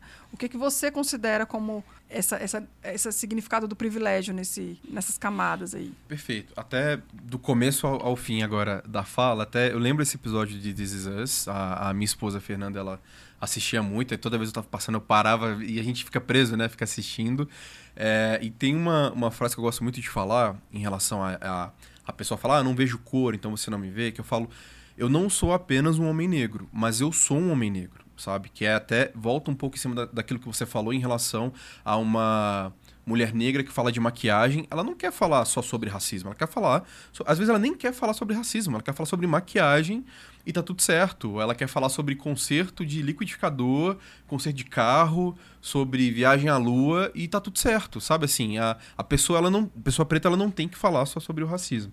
É, mas, mas esse é um ponto. E voltando, né, sobre essa questão do privilégio, é, eu acho que tudo é uma questão também de nomenclatura. Que a gente foi ali ao longo, sabe? Deixando registrado. E para as pessoas que não estão dentro dessa pauta racial ou que não, não é, já tem um costume de ler sobre, assusta, né? Porque às vezes a pessoa branca, pobre, ela escuta falar ah, o privilégio branco. Ela fala, cara, mas eu não tenho um privilégio branco. Eu era pobre, eu morava ali num barraco de 3 por 3 a minha mãe, coitada, ela trabalhava em três empregos quase. Meu pai morreu cedo, eu tive que ajudar a cuidar da minha família, tive que ralar, trabalhar e tudo mais. Aí quando ele escuta a palavra privilégio, essa pessoa fala: Cara, eu não tenho privilégio, sabe? Sim. E, e, realmente assusta, né, quando a gente usa essa expressão. Mas tirando, né, toda essa semântica do privilégio, do, do literal, de você é privilegiado, você tem uma vida melhor, o sentido não é esse, né? O, quando se fala sobre o privilégio, né, o sentido, ele é voltado para quê? Se é, eu ali com os meus 11 anos, vai, vamos voltar para os 11 anos ali, na época da, da vaca bem magra, da, da pobreza bem, bem começo assim de vida, que hoje a gente ri, mas na época a gente eh, ria para não chorar e tudo mais, é, ao lado de um amigo meu que também é pobre, só que é um, é um, é um rapaz branco. A gente às vezes até com a mesma roupa. Se é, a gente é, entra. Vou ficar um pouquinho mais velho nessa história. Vamos colocar ali 17 anos, 16, 17, como, trabalhando ali em busca de um emprego. Se a gente vai fazer uma entrevista, a, a forma como a gente vai ser visto vai ser diferente. É, por exemplo, eu, volta e meia, né, era questionado se eu falava inglês ou não no meu trabalho. Hoje, felizmente, eu falo inglês, né? Sou, tenho, uma, tenho uma fluência boa de inglês. Mas esse questionamento, ele não vem para todas as pessoas. Né? É, é, essa é a ideia do privilégio. Quando a gente fala sobre a, uma pessoa branca, ela ter uma facilidade maior de acesso a determinados espaços, a gente não está querendo apagar todo o sofrimento e dor que você teve na sua vida, todos os desafios que você viveu. A gente só está destacando que a nossa sociedade foi construída de uma forma que as pessoas pretas sejam vistas como uma possível interrogação como uma grande dúvida. Será se essa pessoa suspeitas? Será se essa pessoa tem a capacidade que eu preciso para trabalhar aqui? Sabe? Assim, é, a pessoa branca não, não vai ser contratada logo de cara, não vai assinar carteira, vai ser entrevistado e tudo mais. Mas existe um, um, um passo, um pé atrás quando a gente fala da população preta. E isso quem fala não é só um machismo, né, uma conversa aqui num podcast. Isso são dados mesmo. Quando é, você pega uma empresa como a GUP mesmo, a GUP é aquela empresa de, de plataforma de cadastro de, de currículo e tudo mais. Uma das orientações que eles colocam, uma das dicas que eles colocam é, para as pessoas conseguirem né, avançar mais na, nas entrevistas é para que não coloque foto no currículo quando é cadastrado. Por que, que eles colocam? Eles ainda explicam. Eles falam, não, é porque quando você coloca uma foto, o avaliador, a pessoa que está fazendo essa avaliação, guiado por algum, alguma ideia ou algum preconceito, você pode acabar sendo eliminado ali logo de cara quando a pessoa vê a sua foto para aquela vaga. E isso é realmente extremamente comum. Teve um período da minha vida em que eu mandei é, currículos e tudo mais, estava distribuindo, e eu comecei a fazer esse teste. Comecei a fazer o teste, tanto que eu, eu no meu currículo eu colocava R, é, RT, que era. É, não, é TR, que era teste racial, no final do currículo. É, só, só um TR. Não fazia, assim, quem recebeu o documento não ia saber o que era TR, né? Só tava recebendo ali João Gomes, currículo tal, não sei o quê. E eu tive uma diferença. Eu tive uma diferença nas conversas, né? Que eu tive. Isso há, há muitos anos, tá? Isso num, na, numa época em que o LinkedIn não era tão forte, né? Porque hoje em dia as pessoas já pedem o LinkedIn logo de cara. É, mas é, tem essa diferença, sabe? É, quando a gente fala de privilégio, é esse o ponto que está sendo dito. Porque, querendo ou não, a gente está ainda num processo de educação. Tudo que está sendo construído desde o começo do século XX, né, que foi ali pavimentado, né, estruturado no século XIX, é, a gente está começando a ver as consequências agora, no comecinho do século XXI provavelmente a próxima geração vai ter uma visão completamente diferente, uma vivência completamente diferente do que a gente passa, do que a gente vive agora. É, e tudo isso se dá, né, por causa de todo esse movimento e tal, enfim. Então, quando a gente fala hoje, né, de, de, de privilégio, como você falou, é polêmico, é porque a gente está numa sociedade que ainda está sendo educada, sabe? É, a gente teve é, Abdias, teve Lélia, teve Solano Trindade, teve uma série de pessoas que passaram antes e fizeram um trabalho muito grande. O próprio movimento negro unificado ali na década de 70 fez um trabalho enorme e tudo mais. Só que ainda era uma sociedade em que não se questionava é, do impacto do racismo na vida das pessoas. Acho que, assim, na minha visão muito simplória, tá? Muito João, assim, sobre as leituras que eu tive e tudo mais. Eu acho que a gente teve mais um passo é, de que as pessoas começaram a se questionar no final dos anos 90 e ali para 2005, dois, a caminho de 2010, é que o racismo, né, ele começou a ser uma pauta do tipo, cara, a gente não pode fazer isso ou falar isso, porque senão é, vai, vai é, soar racista ou, ou vai né, ter esse impacto do racismo.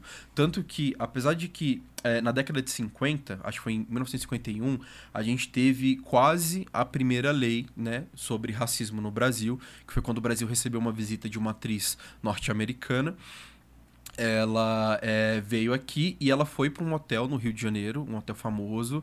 Não era o Copacabana Palace, porque a gente fala hotel famoso e eles pensam lá, mas é nem defendendo, mas é porque não era mesmo. Eu acho que o hotel ele nem existe mais. É, ele era famoso na época e não deixaram ela se hospedar. Isso na década de 50. E isso teve uma repercussão muito grande. Os jornais nacionais falaram, os jornais internacionais falaram. Então, é, naquele momento foi criado ali é, uma proposta né, de que, na década de 50, é, contra a discriminação. As pessoas não eram punidas, não eram presas se elas cometessem atos racistas. Mas é, foi o primeiro passo que a gente teve ali dentro do, da, da, da, área jurídica e tudo mais, em que nessa tentativa de combater o racismo. Isso só porque uma atriz internacional sofreu um racismo que pra gente, na época, já era diário e hoje em dia ainda acontece. Você trouxe um, uma questão que eu vou puxar um gancho. É, Estados Unidos, você falou que ela é americana, vamos lá. Nos Estados Unidos, a gente teve uma outra realidade, a forma como acabou a escravidão, a forma como é, as pessoas saíram dali, como eles se organizaram, como eles lutaram pela liberdade, a forma como eles perderam direitos, tudo muito diferente do que a gente viveu. E por conta disso, muita gente fala que aqui não tem, ou falava, talvez agora menos, mas que aqui não tem racismo. Eu, pelo menos, ouvi muito isso é, até certa fase da adolescência. O Brasil não é racista, o Brasil é uma mistura, é miscigenado.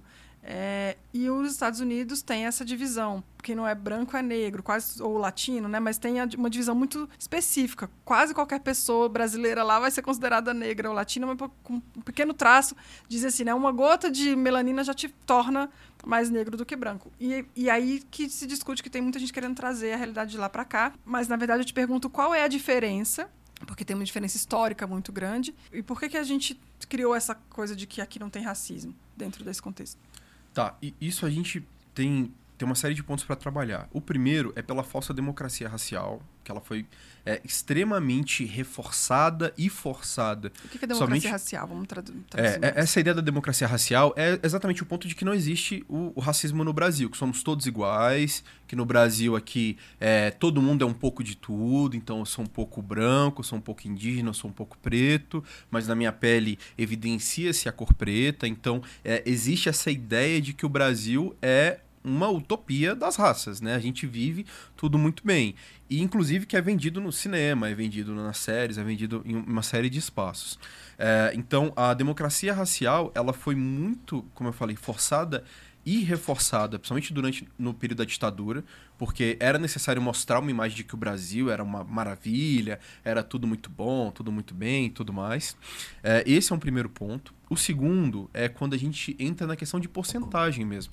Nos Estados Unidos, a população preta é pouco menos 13%. que 13%, né? É, não chega nem na metade do que é aqui no Brasil. Então, é 13% lá é a população preta. No Brasil, a gente está em 56%. Nos Estados Unidos, como essa porcentagem era um pouco menor e eles tiveram ali a guerra civil, tiveram todo aquele histórico né, de sul contra o norte, exatamente na, no sentido de abolição também, é, eles tiveram uma série de leis após né, esse período ali de guerra deles segregacionistas, né? A gente teve a lei Jim Crow, teve a lei Separados Mais Iguais, é, que eram leis que, que faziam uma divisão de que os pretos não podem entrar nesse espaço, e só para brancos e os brancos, né, têm o um espaço específico deles. É... Isso, isso, só para registrar é uma coisa que a gente vê muito em filme e tal, que era real de existem banheiros para negros, banheiro eles falam pessoas de cor, né, pessoas de cor, é. para brancos e, e para negros existe a história clássica da Rosa Parks, que é muito interessante, de que o ônibus tinha um lado que você podia sentar e outro que não podia, e que a Rosa Parks é uma personagem você vai saber muito mais que eu, óbvio, sobre a história dela, mas é um exemplo de uma, uma mulher que falou: não, por que eu não, não posso sentar aqui? Isso era muito. É, era, era punido também, né? E você tinha que ser, respeitar que esse bairro é de negro, esse bairro é de branco, e isso se reflete também hoje na história deles, né? Por ter tido essa separação. Exatamente. Até culturalmente. É, até da, da Rosa Parks é porque os ônibus eles tinham, né? Ou divisão de lado, mas normalmente era no fundo. As pessoas pretas sempre sentavam no fundo. Porque assim, elas eram as últimas a descer, né? Quando chegava num ponto e tudo mais, e elas não ficavam tão visíveis quando o ônibus estava passando ou passeando ali pela cidade. Aí quando a Rosa Parks ela entrou no ônibus, ela sentou num banco que era é, exclusivo para pessoas brancas e se negou a levantar. O motorista falou: "Não, você vai sair". Ela falou: "Não, não vou sair, eu vou ficar aqui. Eu sentei, eu tenho o direito de sentar e vou ficar aqui". E ela foi presa, né? Ela chegou a ser detida e tudo mais, enfim, ela se tornou um, um ícone, né, ali da, do, do movimento dos direitos civis americanos. É, eles tiveram muito essa questão das leis segregacionistas.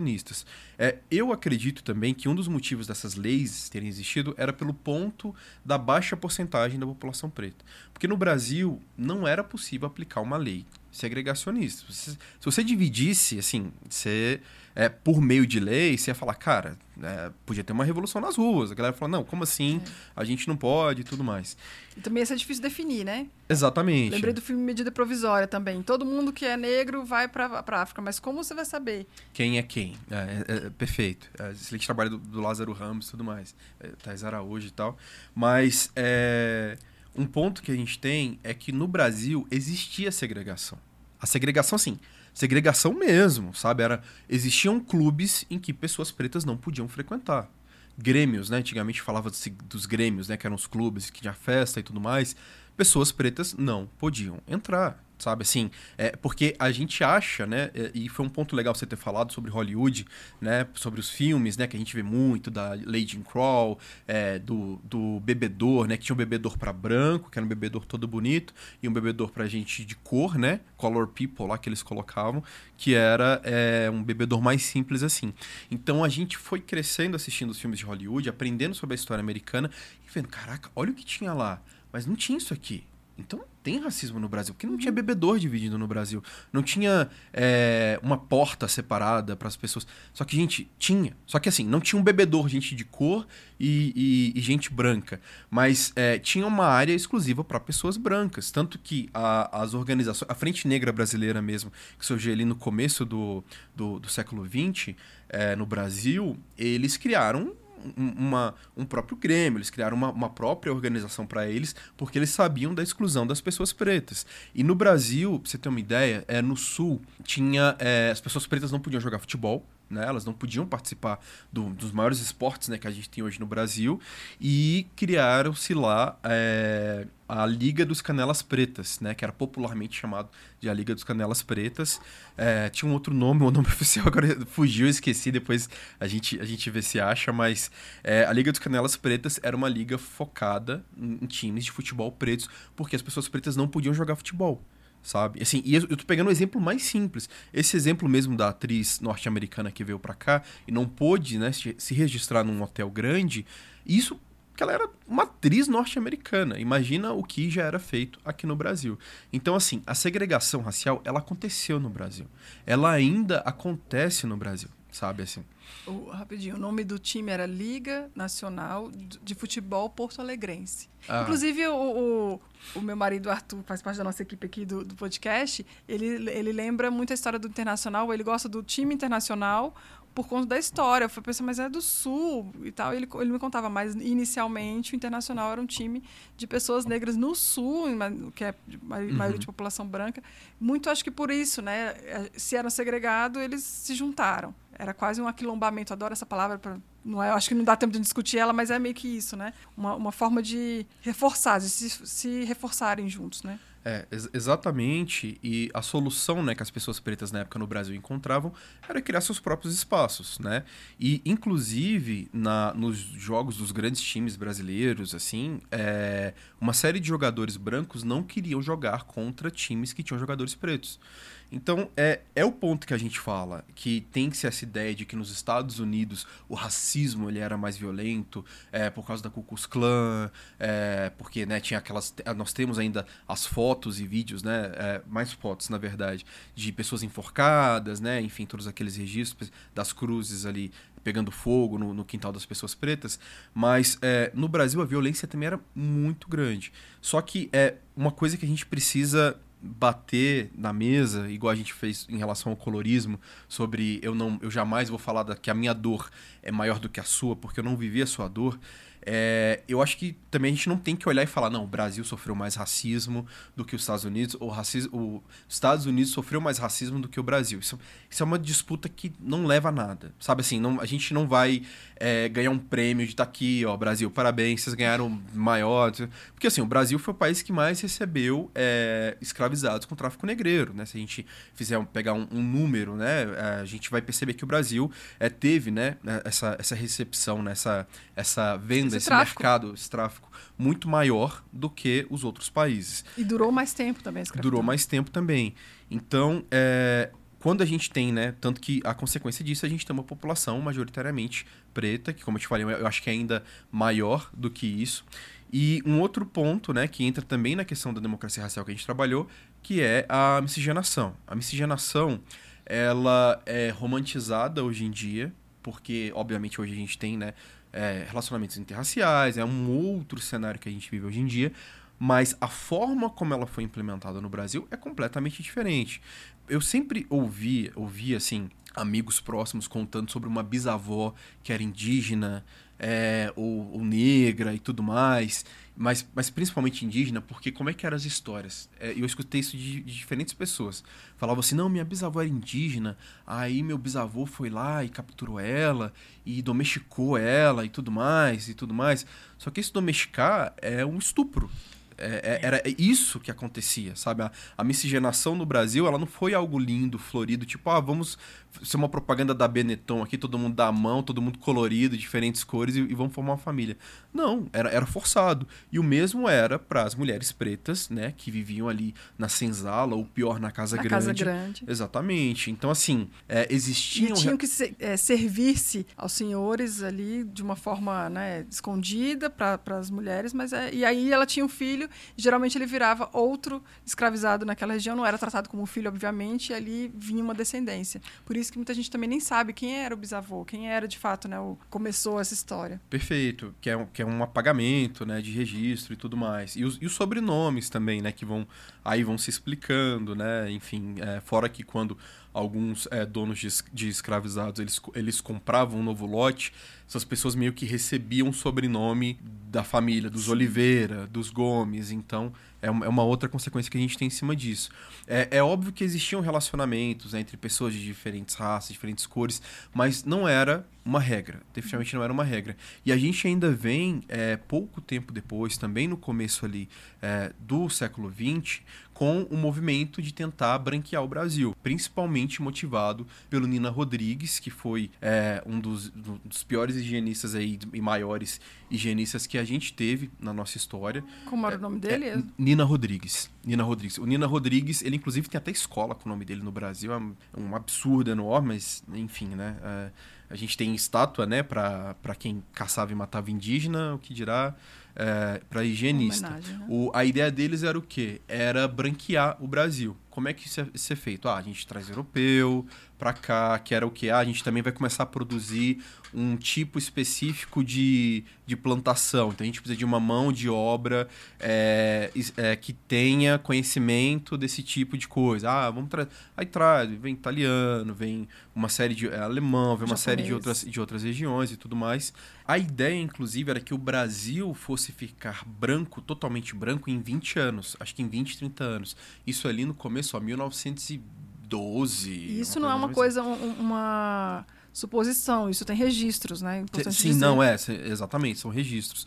É, e o, inclusive, né, um dos grandes nomes da literatura brasileira também fomentava essa ideia higienista que era Monteiro Lobato, é, tanto que o Presidente Negro é uma das obras que ele escreveu, que qual que era a ideia do livro do Presidente Negro? Era que é, a população negra seria exterminada por meio de um produto que é, tornava a, as pessoas, as mulheres estéreis, as mulheres pretas estéreis, um produto focado para cabelo preto. Então elas iriam utilizar ali o produto e não iam conseguir mais se reproduzir. Isso é uma obra do Monteiro Lobato. Aí entra em outra discussão, mais uma vez, tipo, ah, mas o Monteiro Lobato, ele era higienista e tudo mais. E, e olha quanto, ah, assim, o ser humano é um, é um universo em crise, como diriam os racionais, parafraseando, né? O Mano Brown só que fala do favelado, mas do ser humano. Mas o Monteiro Lobato, ele, ao mesmo tempo, também teve um, uma participação na vida do Lima Barreto, que foi um grande autor preto que nós tivemos aí.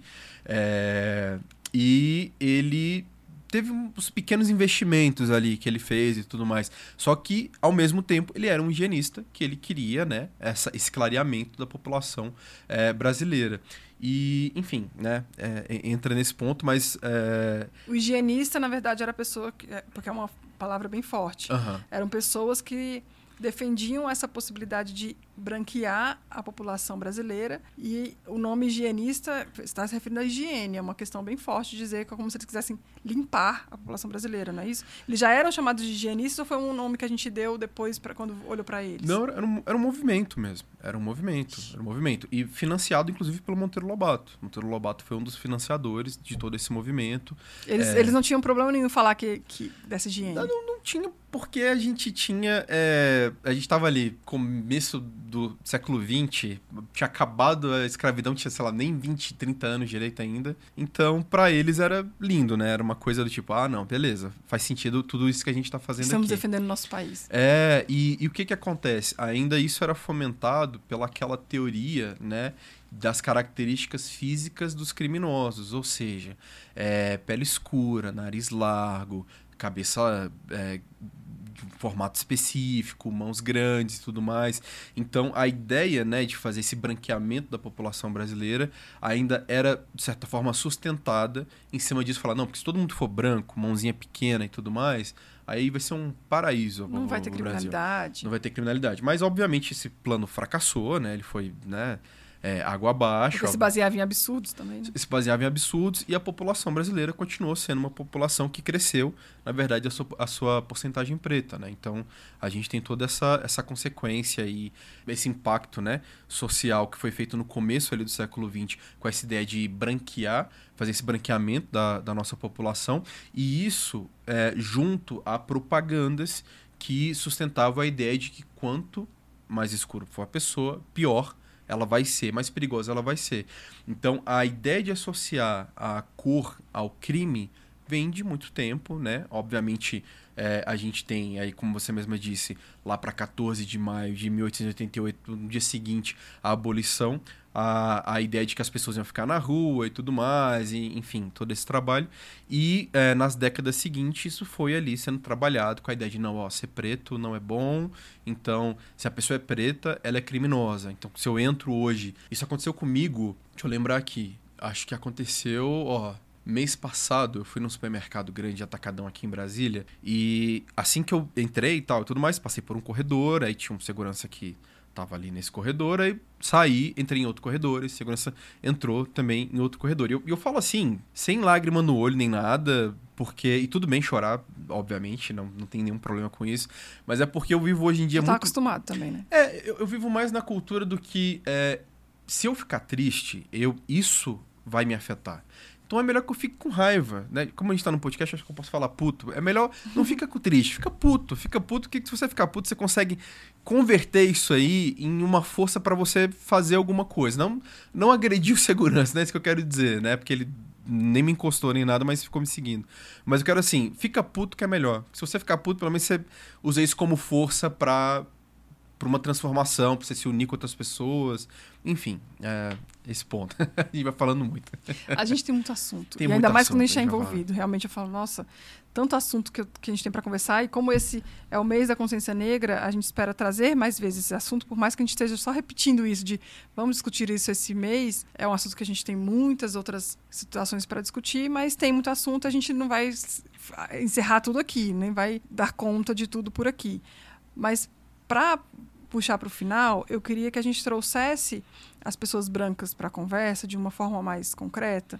Muito porque algum, algumas ainda têm a noção de, nossa, mas na minha época não tinha problema falar isso. É, hoje é, eu- eu não vou mudar porque passei a vida inteira entendendo isso e tudo mais. E nem todo mundo é racista na prática, digamos assim. Nem todo mundo é nitidamente racista, apesar de a gente ter visto, ter- estar vendo muito comumente, de muita, muitas vezes na TV, um entregador de, de aplicativo sendo discriminado no, no portão, não pode entrar, não pode subir porque você. E eles não necessariamente falam você é negro, mas já gente como você, Uhum. aquelas coisas. A gente está vendo muito isso. E, e aí eu acho que está mais nítido isso porque a gente está mostrando, a gente está apontando, as pessoas estão se revoltando, estão filmando para denunciar. Mas ainda é difícil para algumas pessoas entender isso, que elas estão sendo racistas ou que. E é muito ofensivo. Você é racista é uma coisa que a pessoa escuta com muita raiva. E e eu adoro a frase da Angela Davis de não basta não ser racista, é preciso ser antirracista.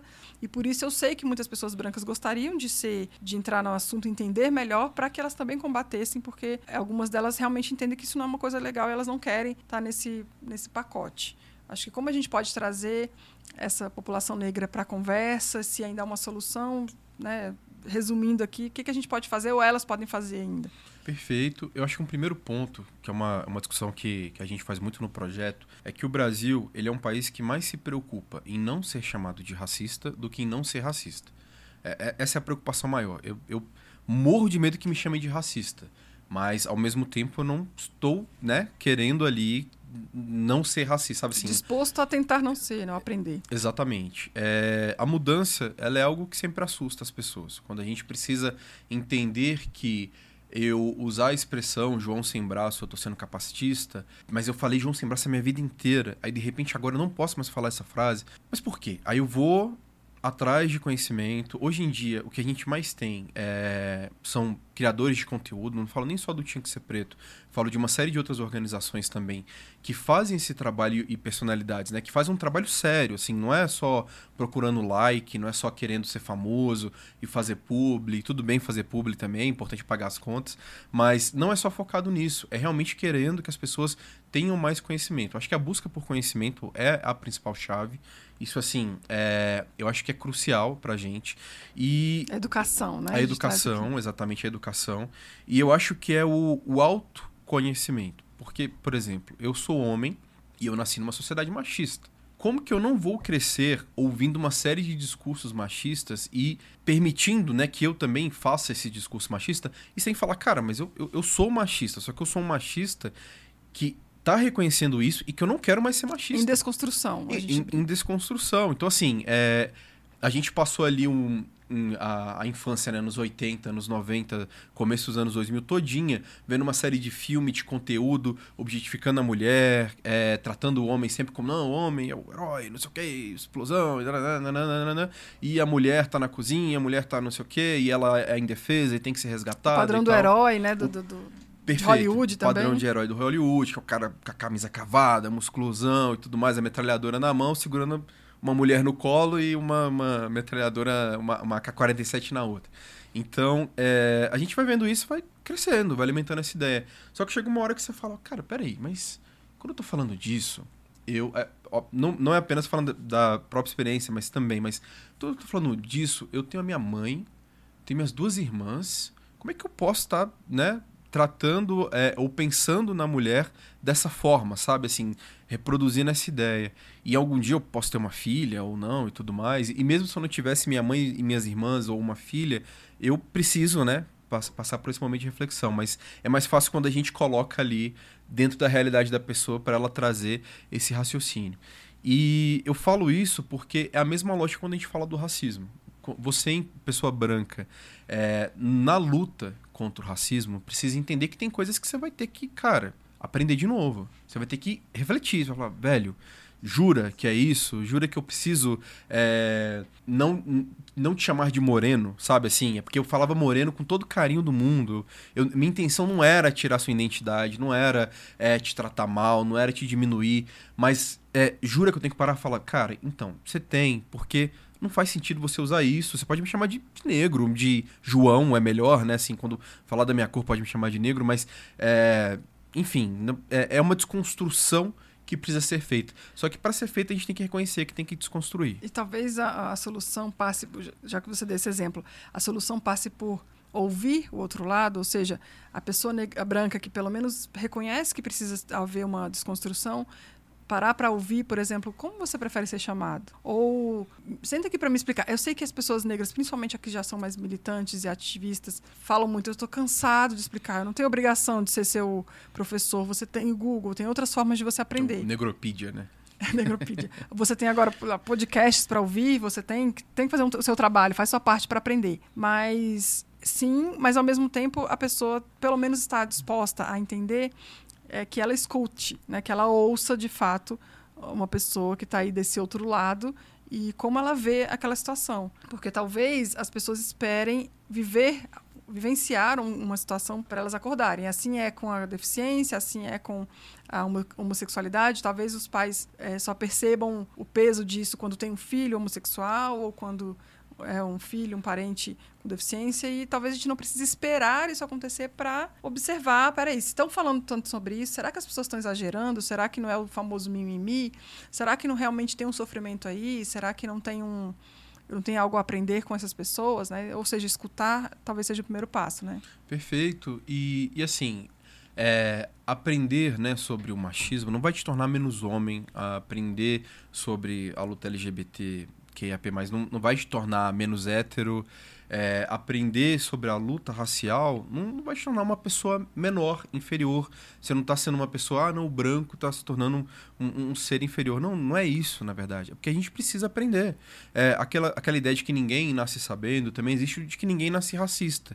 Só que a pessoa vai crescendo dentro de uma sociedade que fomenta o racismo, o racismo recreativo, que vem em forma de piada, que vem em forma de brincadeira e parece inofensivo, mas que no final das contas acaba gerando impacto na cabeça daquela pessoa. Por mais que não seja tipo assim, você fez uma piada, não é que a pessoa vai se abraçar e chorar e ou naquele momento falar, caraca, isso me afetou muito. Mas, Mas ao longo do tempo. Ao longo do tempo, ela vai pensar, caraca, velho, putz, tá aí, falaram que meu cabelo é feio, eu preciso ter, toda vez me zoam do meu cabelo, vou raspar meu cabelo. Aí vai naturalizando tanto aquela ideia de raspar a cabeça que de- Ah, nem lembra mais por que, que, que raspa a cabeça.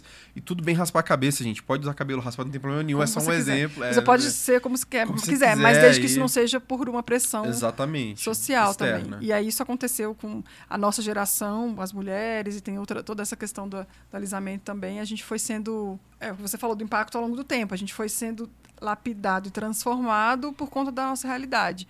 E você falou uma questão de, de aprender, e eu lembro muito da frase também agora de Nelson Mandela, que é mais ou menos assim, né? Que se, vo, se você- as pessoas aprendem a ter ódio, se ela pode, pode aprender a ter ódio, elas podem aprender a, a respe, ao respeito. Agora eu não lembro a frase certinha, mas é isso. A gente, tudo a gente pode aprender, não é, não é só quando é criança. Você pode aprender é, ainda, né? Sempre. Não é porque você é idoso, não é porque no seu tempo era diferente. Dá tempo, sempre. Acho que para todos nós aprendermos e eu acho que essa aqui é uma tentativa de a gente começar a simplificar o assunto, discutir. Não é o nosso objetivo aqui, no nosso nosso é, público-alvo não são só as pessoas negras que já talvez estejam há muito tempo discutindo isso, já estão, como é que fala, já estão escaldadas sobre esse assunto. Uhum. Então a gente quer traduzir, quer trazer o detalhe, porque sim, tem como a gente aprender. E, por exemplo, eu sou negra com uma consciência racial recente. Numa conversa aqui com você, eu já aprendi muitas coisas, já parei para refletir e acho que a conversa, assim como a educação, que também faz parte de- de- desse contexto, é sempre a, melhor solução, talvez, né? É, com certeza. E, e como você mesma falou, a gente tem muito conteúdo hoje em dia. A gente tem acesso a muita coisa. Então, assim, livro, filme, podcast, é, enfim, mídia é o que não falta e, e dá pra aprender muita coisa legal. E assim, não é que você amanhã já vai ser outra pessoa. Não, gente, a construção, ela é, é um processo. É um processo que você vai errar, é, você vai acertar, você vai perceber coisas que você fez no passado, você fala, caraca, meu, não acredito que eu falei isso, mas também já foi, agora é focar no adiante. Então, assim, é um processo, é um processo de construção.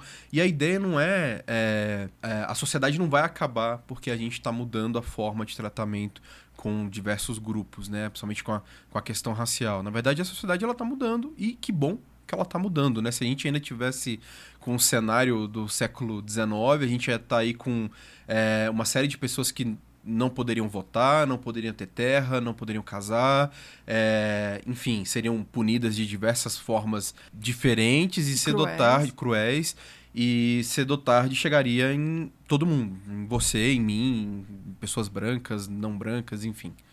É isso. Sim, então é isso. A gente tem muitos assuntos para para discutir, mas acho que já foi uma conversa muito boa para trazer essa, essa amplitude de, de, de observação e conhecimento sobre o assunto.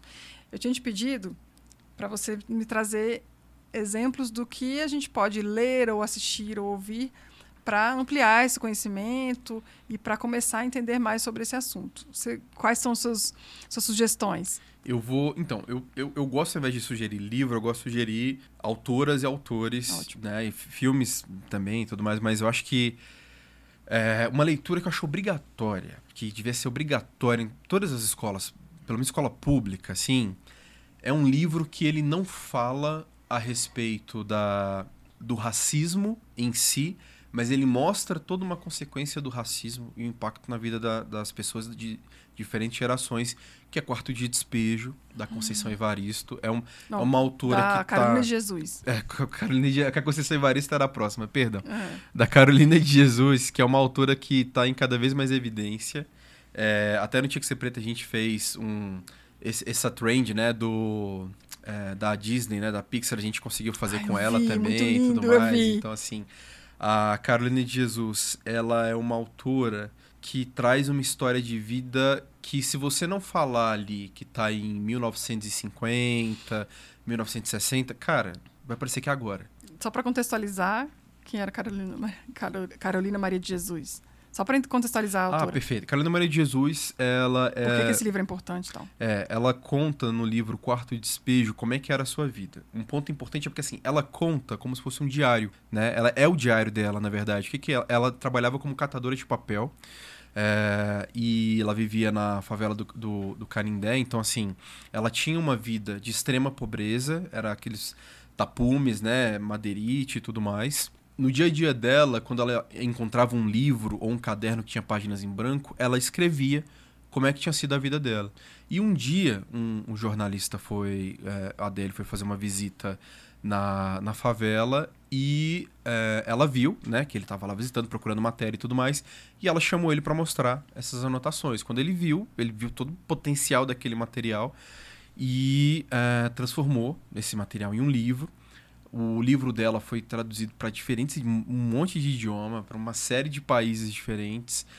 E assim, ela teve uma ascensão muito grande. Infelizmente também ela acabou ali é, por um tempo caindo no anonimato, isso por diversas Ela não motivações. ficou rica com esse livro. Ela né? não ficou Foi rica com anos esse 60, livro. na verdade. Que ele... É, que foi publicado, mas 1960, trazer. né? É, é, A história dos anos 50, assim. isso, é trazer as anotações, acho que até do final de 40 e, e 50 também. Ela, Ela- não ficou rica? É, Ela não ficou rica, ela conseguiu, obviamente, né, ter uma vida ali melhor para a vida dela, para ela e para os filhos dela também. É, mas é, a história. Gente, o livro é maravilhoso. O livro, assim, ele é maravilhoso, não lindo, não romantizando a pobreza, mas ele é maravilhoso porque ele te dá um soco no estômago que você fala, cara. Como é que não mudou tanto assim as coisas, sabe assim? Como é que, como é que pode? Ela tem um trecho que ela fala sobre política, em que ela fala sobre os políticos que só aparecem em época de eleição é, e cumprimentam todo mundo. Ela fala sobre relacionamento, sabe? Ela fala sobre negritude, ela fala sobre é, a vida dela, ela fala sobre os filhos, ela fala sobre a preocupação que ela tinha. Um, um trecho do livro que eu gosto muito, um é que ela fala que a fome é amarela, porque toda vez que ela estava com muita fome, que ela não conseguia comer, e a gente né, tá, tá vindo de um cenário de combate à insegurança alimentar que, que cresceu bastante nos últimos anos, e às vezes a gente fala sobre insegurança alimentar, e esse texto também da Carolina me, me traz uma, uma boa discussão que a gente pensa que ah, é no extremo do país em que a pessoa. Não é, velho. Não é. Aqui, aqui no Distrito Federal, a gente tem pessoas que vivem insegurança alimentar que não sabem se vão comer amanhã Passando fome de verdade. passando fome de verdade. Então, assim, sabe? E, e ela trata, porque ela diz que a Carolina fala no livro que toda vez que ela tava com muita fome, tudo ficava amarelo, ela via as coisas amareladas. Por isso que ela fala que a fome tem uma cor que é a cor amarela, assim. E é um livro maravilhoso. Eu, eu realmente acho que tinha que ser uma leitura obrigatória nas escolas. É, porque ela traz, o livro traz uma reflexão, sabe? Assim, é, e, e um ponto importante do livro é que o, o jornalista nem a editora que, que publicou o livro não corrigiu a forma como a Carolina escreveu. Ela escrevia muito bem, diga-se de passagem, mas cometia ali algum- alguns pequenos erros. Então, a forma como ela escreve ainda tá lá. Erros ortográficos, erro de gramática. É, assim, né? exatamente. E pra mim é como se ela tivesse narrando, assim, sabe? É um livro que eu tenho um carinho muito grande, tá, tá bem guardado. É o livro que às vezes quando eu, eu gosto de emprestar livro, quando eu empresto, eu vou atrás da pessoa e falo, então, preciso do meu livro de volta, né? Devolve meu livro. É porque ele não é tão fácil de achar. Acho que ele está sendo reeditado.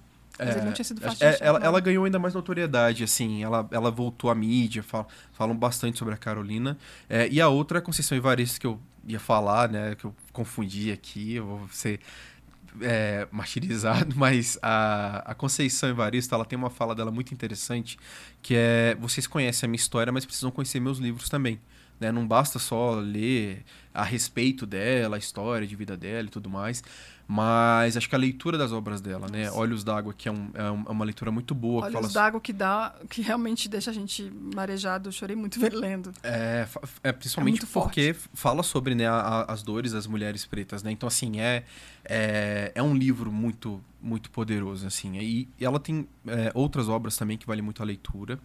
É, acho que a gente precisa também desmistificar que é, autores e autoras antigas escreviam de uma forma que não é de fácil entendimento.